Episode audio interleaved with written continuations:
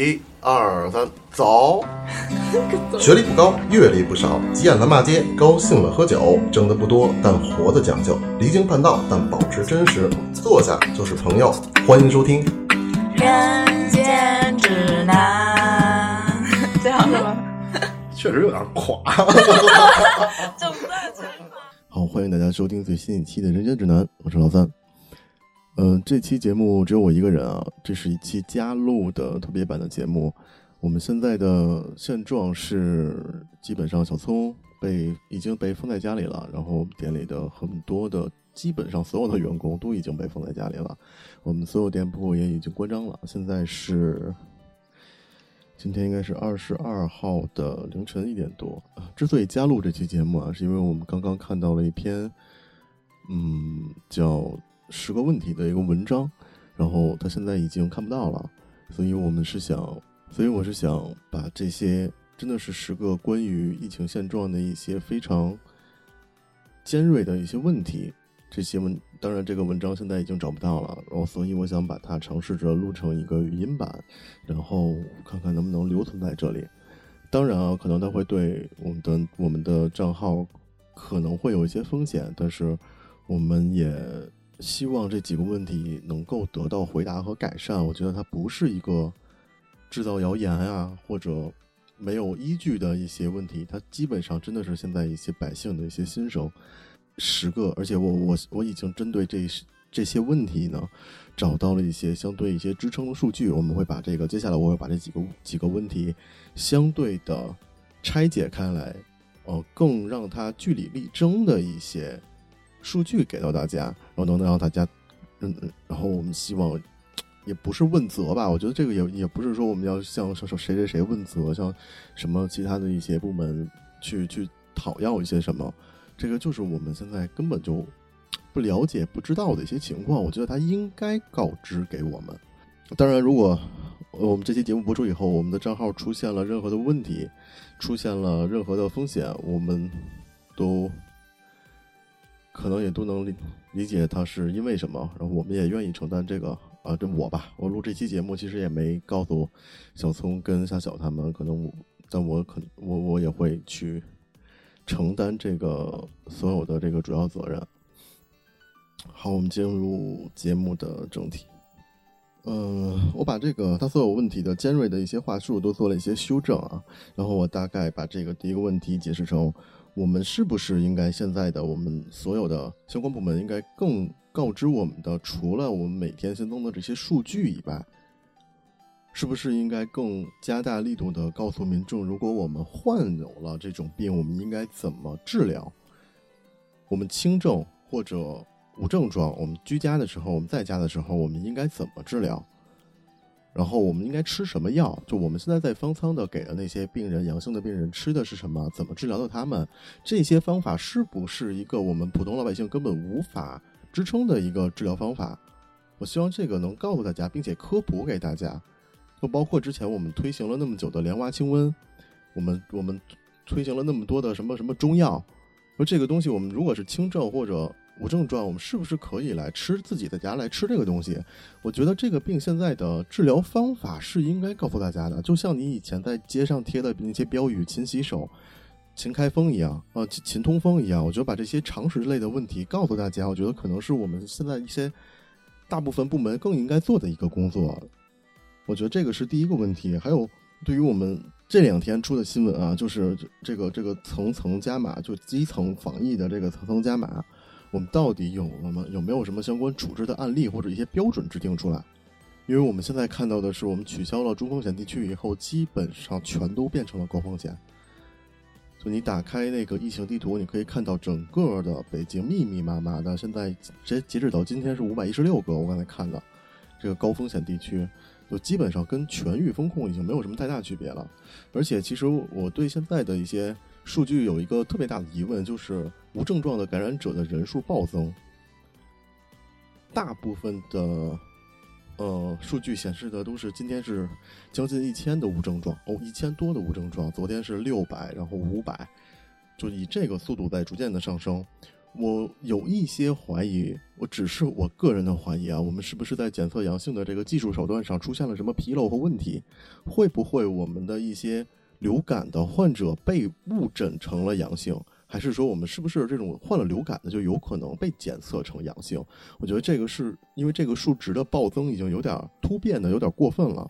然后我们也查了一下，现在的这个奥密克戎的变异毒变异病毒叫 BF，呃，我看一眼。B F 点七，然后从之前的 B A 点什么什么已经变异到现在了。然后我们也有很多的专家来出来站出来说过，我们现在的这个新型的变异毒株啊，它的传播风险非常的高，隐秘性传播能力非常强，但是它的毒性降低了。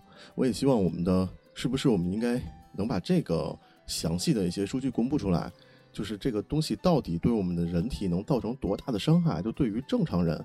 普通的青壮年年轻人能造成多大的伤害？我相信我们现在看到的这个三例的死亡病例，可能是不是会被媒体大肆大肆的有点渲染过度了？我看到有一些有有些新闻就是什么什么北京疫情就要爆发了，已经死了三个人了，就类似这种的新闻标题。我觉得这种是不是有一些过度的渲染这个病毒的这个可怕性了？呃，我我我希望是不是我们的相关的一些。数据和媒体能够去告诉民众，这个病毒它它到底能够导致什么样的一个后果？它的致死率到底有多高？它能对人体造成怎样的危害？包括我们如何治疗？我觉得这个是应该我们的现在的相关部门更应该做的一件事情。我觉得是消除恐惧，而不是加大这个人民的这个这个惧怕。我查到了一个数据啊，就是我们现在是流感季，我在拿这个流感的每年的这个数据跟新冠做了一个对比。我们基本上现在我国每年因为流感病毒而导致的死亡病例是八，平均是八点八万。那这个数据我今天查到，我也是哎很诧异。我说，那我们怎么没有这么去防治流感呢？就这个死亡数据已经是非常多了。然后我也查到了一些，包括《柳叶刀》上的一些杂志对于这个新型冠状病毒的一些死亡率的一些解释，它确实。呃，它的死亡率几乎持平于流感，所以我很疑惑的是，为什么它没有得到跟流感一样的待遇，而我们大家这么的惧怕它，这么的惧怕它，跟跟跟过，是不是有些过度的防治它了？是不是能把现在最新的这个病毒的致死率能够计算出来、公布出来，然后来告诉大家这个病毒，让我们有些科学的看待，有些。数据上的支持支支持了，让我们能够知道这个病毒到底是怎么回事儿。而现在过媒体过度去渲染这个三个的死亡病例，他们都是八十以上的，并且身患很多其他重病的老年人，而且很多有其中有我知道的有一例已经是卧床不起很久了。呃，这个可能带给我最大的一个疑惑点就是为什么一个卧病卧床不起的老人在家。或者在医院，我不知道他在哪儿卧的床啊，他会感染上这个新新新冠病毒。那如果是躺在病床上都会被感染，那我们这种居家隔离有什么太大的意义呢？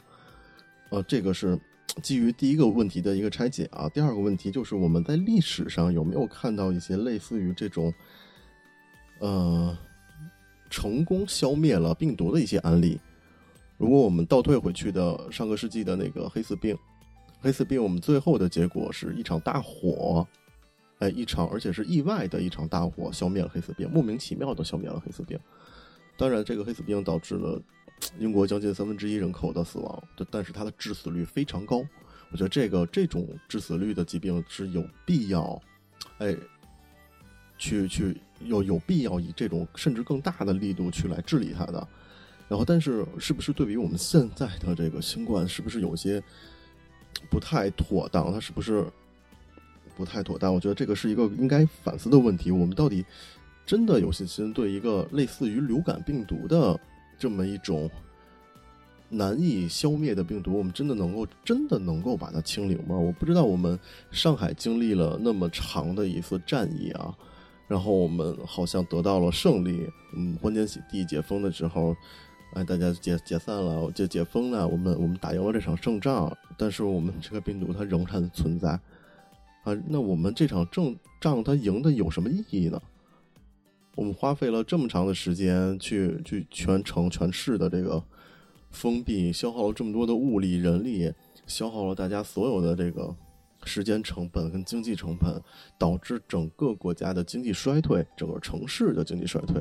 然后我们实际上好像也没有什么对这件事做出很大的改变，只不过是一波未平一波又起的这种这种生存模式，就就好。这次我们过来了，然后我们等着下一次，然后下次再过来，我们还要这样再封三个月，然后我们再等下一次，就这种。它真的能够做到清零吗？如果我们这种，除非是不是我们除非真的闭关锁国，我们才能有这样的有这样的一个结果？我觉得这个到底它会带来多大的风险，跟它是不是值得这么做？我觉得也是需要考虑的一件事。第三个问题就是，我们对现在的这个为什么这么多人接种了？三针以上的疫苗，而且对这个病还没有很大的防控力度。包括，其实我们也想知道，我们接种这个疫苗到底抗防了什么？啊，它是不是是它的它哪怕能告诉我们一些它防御的可能性百分比，我觉得也是一个好事啊。但是我觉得，我觉得可能疫苗这个东西大家打就打了，就有有的话大家还是去配合去打。我觉得这个这个没没什么，至少它没什么损失，对吧？我觉得这个这个这个问题倒倒没什么其他的。倒没什么意义。第四个就是，嗯，奥密克戎至今为就是它的致死率的问题，就是我们是不是可以拿它去跟流感病毒做一个对比，它致死率到底是低还是高？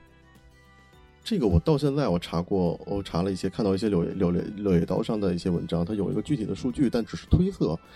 啊，它这篇文章说的是它的致死率以全球范围啊，可能可能实际已经超过一千八百万。这个是它的一个全球，但是全球全球多少多多多少亿人口？八十亿。那是不是这个比例能不能这么算？但而且它这个一千八百万的数字只是推测，这个一千八百万的数字是实际比现在全球死亡率是高三倍的。啊，所以这个到底有没有人能给出一个具体具体的数据？我觉得这个也是我们现在比较急迫想关关心到的。它比那个流感每年八点八万，就全国每年八点八万，是不是一个更高的数据？那我们这个是想知道的。那如果是的话，那我们就好，那我们就继续防它。如果不是的话，那我们是不是反而应该更防一防流感啊？就会不会有这种这种给人这种感觉？然后第六个问题，就我刚才也提到过了，就是我们过度的渲染了这个死亡病例。就现在至今有没有一个就单纯是因为新冠病，单纯是因为这个病毒而死的，就而导致死亡的病例？而不是引起的其他的一些重症，就我我我特我也想这个，我觉得也是应该告诉告诉大家，公布给大家的。然后第七个就是我们现在的这个防疫政策到底的依据是什么？就我们有没有一些是是是我们到底是以以数据为依据，还是以一些模型？难道或者是是哪怕是一些推测？我觉得这个是不是能够能够给我们解释一下现在的这种防疫政策有没有有有多大具有多大的战略意义？而且我们像钟老先生啊，还有张咱们的泰斗级的那个专家，已经在已经哎给已经告诉我们这个毒性降低了，但是传播性很高。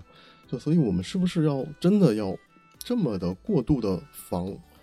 防护一个致死率非常低的一个疾病，当然我们现在没有具体数据啊，我们现在只是推测去说，这是一个问题，因为所以这是一个问题。然后第八个就是，我我希望能够，能不能给我们解释一下，为什么现在就就只有我们这样？就其实这个是我们非常疑惑的一个问题，就是我们有很多，包括身边很多朋友，今年都在说润了润了，跑到国外去了。嗯，去去度过这个脱离这个毒圈啊，然后有身边有一些在匈牙利的、在英国的、在欧洲的、在美国的、在加拿大的，有身边有很多朋友，甚至甚至都会告诉我，告诉我说：“哎呀，我我哎呀，我女儿阳过了，我那个我朋友也阳过了，都阳三轮了。”然后我身边他们也会说，也也会说，有匈牙利的朋友会那个朋友会告诉我说，从去年开始他们就。国内就已经不提这个疫情的这个事情了，就我觉得每一个国家的领导、领导班子、领导人，他都是会去思考一个问题的权衡跟得失，不然他做不了一个国家，成为不了一个国家，他领导不了一个国家，对吧？那我不知道为什么其他国家都做了另外一种选择，而我们去保却在保持着一个偏离所有国家的一个一个一个方法。我不知道是不是国情的问题，我知道我们的人口基数巨大，我们甚至已经超过了印度，对，但是我们我们也能看到香港，我们也能看到美利国，我们也能看到他们开放以后社会秩序似乎都是正常的。就我们经常包括上一期节目的时候，夏小也在说这个医疗资源的跟不上啊，人口基数这么大呀。但好像你只是以城市来说啊，就三百万人、三千万人口人口的北京，跟六百万人口的香港，就我不知道它，以以以面积来说，那那香港的那个人口面积已经非常非常密了，非常密了。哦，我觉得他们还没有导致这个没有出现这个医疗设施不完善的这么一个。状态，那为什么我们就会出现呢？而且我相信北京的医疗方案、跟医疗的地点、跟医疗的设施应该不比香港差吧？以一个大国的首都来来说的话，我们连这个信心都没有吗？而且，其实我们每年最近每年消耗在这个核酸啊，消耗在全员核酸这种规模的活动上的一些经费，是不是用它来？把医疗资源推进每个社区，这样更能解决这个问题呢？这个只是设想啊，只是设想，因为我们只是站在一个百姓的这样一个层面。然后下一个问题是，为什么？你妈，这个下一个问题是我们可能是现在很多人受到这个世界杯的刺激吧？就呃，我我们会看到很多的很多的电视上也好，朋友圈里也好，照片也好，图像也好。哦看到那个卡塔尔的赛场上坐满了密密麻麻的各个国家的人，里面肯定还有我们的我们国家的人，然后也有各个我们不如我们国家的一些，不是不是发达国家的一些国家的人民，也有当然也有发达国家的人民，大家以这个密度聚集在一起，而且我没有看到谁戴口罩，就我非常，我不知道为什么是。是因为这个病毒只会迫害亚洲人吗？或者只会迫害北京朝阳人吗？我我我不知道为什么就很难受，就你看到这些很难受。就我相信我们现在的百姓的生活现状都是这样的，都会有这个疑问：怎么别人就没事儿？那我们的问题出在哪儿了？他们为什么根本就好像就根本就不怕这个东西？那为什么我们担惊受怕成这样了？就它到底是一个什么东西？有没有人能给我们解释清楚？就其实我觉得这个是早晚，我觉得你们现在忽视这个问题，它早晚也会暴露出来的一个问题。以上就是这些问题啊，它的原文非常的尖锐，相对用词呀、方法呀都非常尖锐，所以它有现在的这个这个，而且它的传播量可能太太大了，它会有导致现在的这个被杀掉的这么一个结果。但是我把这几个问题都重新整理了一下，稍微温和的去问这些问题，就我也希望大家能够去思考一下这些问题。而且我也真的是希望他提到的这些能够告知给我们的东西，能够告知给我们。我相信解放早晚是要要走到这一步，但我不知道要等到什么时候。我相信现在水深火热中的水深火热中的百姓需要把这个声音传达出去。我不知道我是不是唯一一个在博客里面这么激进的、这么这么说这些的这么一个那个那个博客啊，但是。我觉得作为一个媒体，作为一个没什么 没什么听众的媒体吧，然后我们觉得有需要传达出这些声音来，而且我我上期节目我也说过，我希望其他的一些嗯友友商啊、同行啊，如果有这个，呃，如果能支持的话，我希望你们能够同样做一些相关的内容。我觉得这些东西是需要给人发出来的。而且我相信，如果我们的我上传的这些平台，如果你们真的是人工审核的话，我也希望你们能够衡量一下，把这个审核标准降低一些。我已经尽力的在节目里不提到任何屏蔽的词词汇了。我希望你们也能够把相关的一些声音放出来。如果当然，如果真的是你们希望我删，希望我删掉的话，我也希望你们私信发给我，你跟我说一声，说老三不合适，你把这个文章发了吧，要不然我就把你电台封了。那好，那我我对不起，那我我就先把它下掉，你不要直接封我的电台，毕竟我也在这疫情里扛了三年了，好吧？我希望各个平台能够帮助一下，谢谢。最后，嗯，哎，我觉得实在是迫不得已。我现在在半夜录这期节目，迫不得已的一个原因就是我我们包括我小聪夏小，我们从一九年创业到现在三年，伴随了三年的疫情，我们尽自己几乎所有的可能性，贷款也好，借钱也好，在扛，在做，在给员工发工资，在给房东交房租，我们已经好几个月没有收入，都是在亏损的状态了。我们基本已经马上就要撑不住了。然后现在的现状就是，除了我，所有的我身边的人都被封了。我估计我应该很快吧，照这个速度，我们隔壁的单元已经被封了，所以我我觉得我可能应该很快。然后我今天也会把电脑上面的东东西带回家，我看看是不是后面我我也能在家做一些更新类的东西。然后这期节目我现在录完，我争取今天就把它发出来，所以等于今天是更了两期。嗯，标题我不会起的太犀利，我应该是跟上一个标题做一样的，做一个上下集。然后，对，就这样吧。我希望更多的人能够把把大家的疑惑说出来，就把大家的希望说出来。有可能我们是不是看到的都是一些过度、过度去加大人民恐惧的这么一个现状了？而且我相信啊，这是。我的一个个人建议啊，我相信咱们新推出的这个二十条新规是在往这个方向去走的，是在往逐步的降降低跟解开疫情的这个方向去走的。我希望各部门的他各就各个市区、各个省区的这个领导班子在理解这个这个新规的时候，我只是建议这个理解方向啊。我觉得这个真的是咱们大领导在希望你们能给他把台阶铺下来。而不是希望你们把墙再给给他垒上去。就我知道，我们已我们我们国家已经在这个疫情防控方面做得非常棒了，非常漂亮了。但是我们现在，我们肯定比我们更了解我们现在国家面临的是什么。我们面临的经济衰退，面临的百姓生活出现问题。那好，那我是不是，哎，我给自己铺个台阶下？我觉得你们要这么去理解这个新规，我觉得真的是这个方向。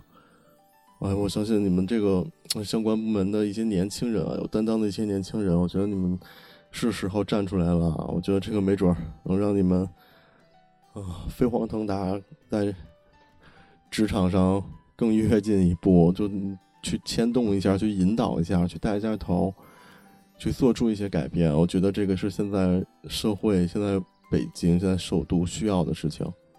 我我我我我我我特别理解上海的那三个月。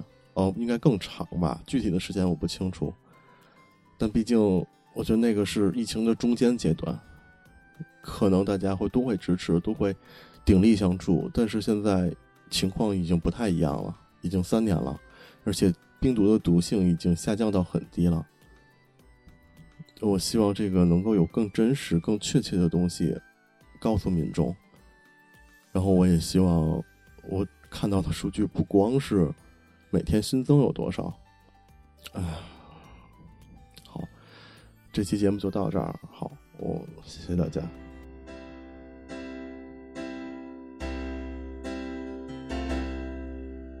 养几个孩子是我人生的愿望，我喜欢他们围绕在我身旁。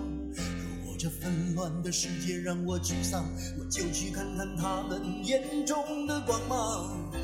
有一天我会越来越忙，还好孩子总是给我希望，看着他们一天一天成长，我真的忍不住要把梦想对他讲，总在他们的身上看到自己过去的模样，对自己，对人生，对未来。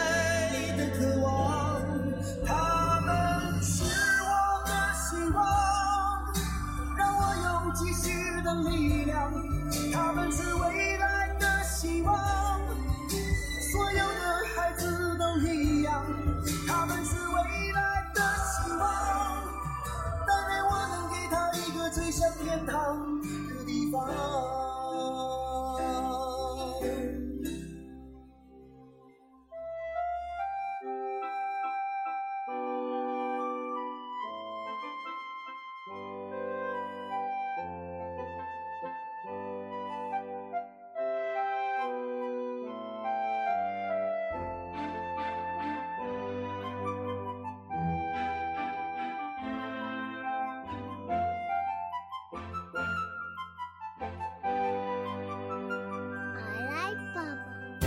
稀记得他们出生时的模样。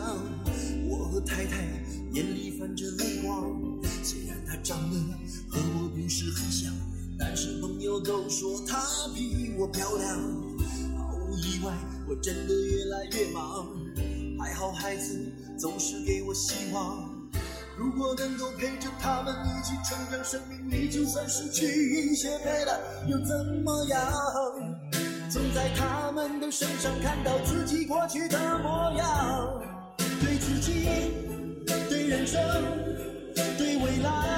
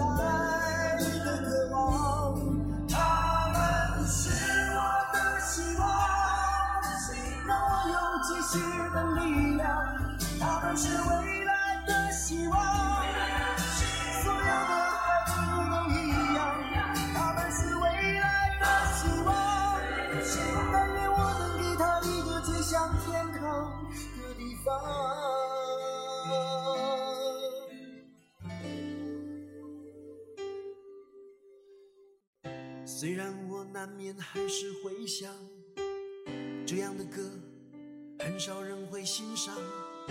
这一首歌无关儿女情长，只献给我家那两个可爱的姑娘。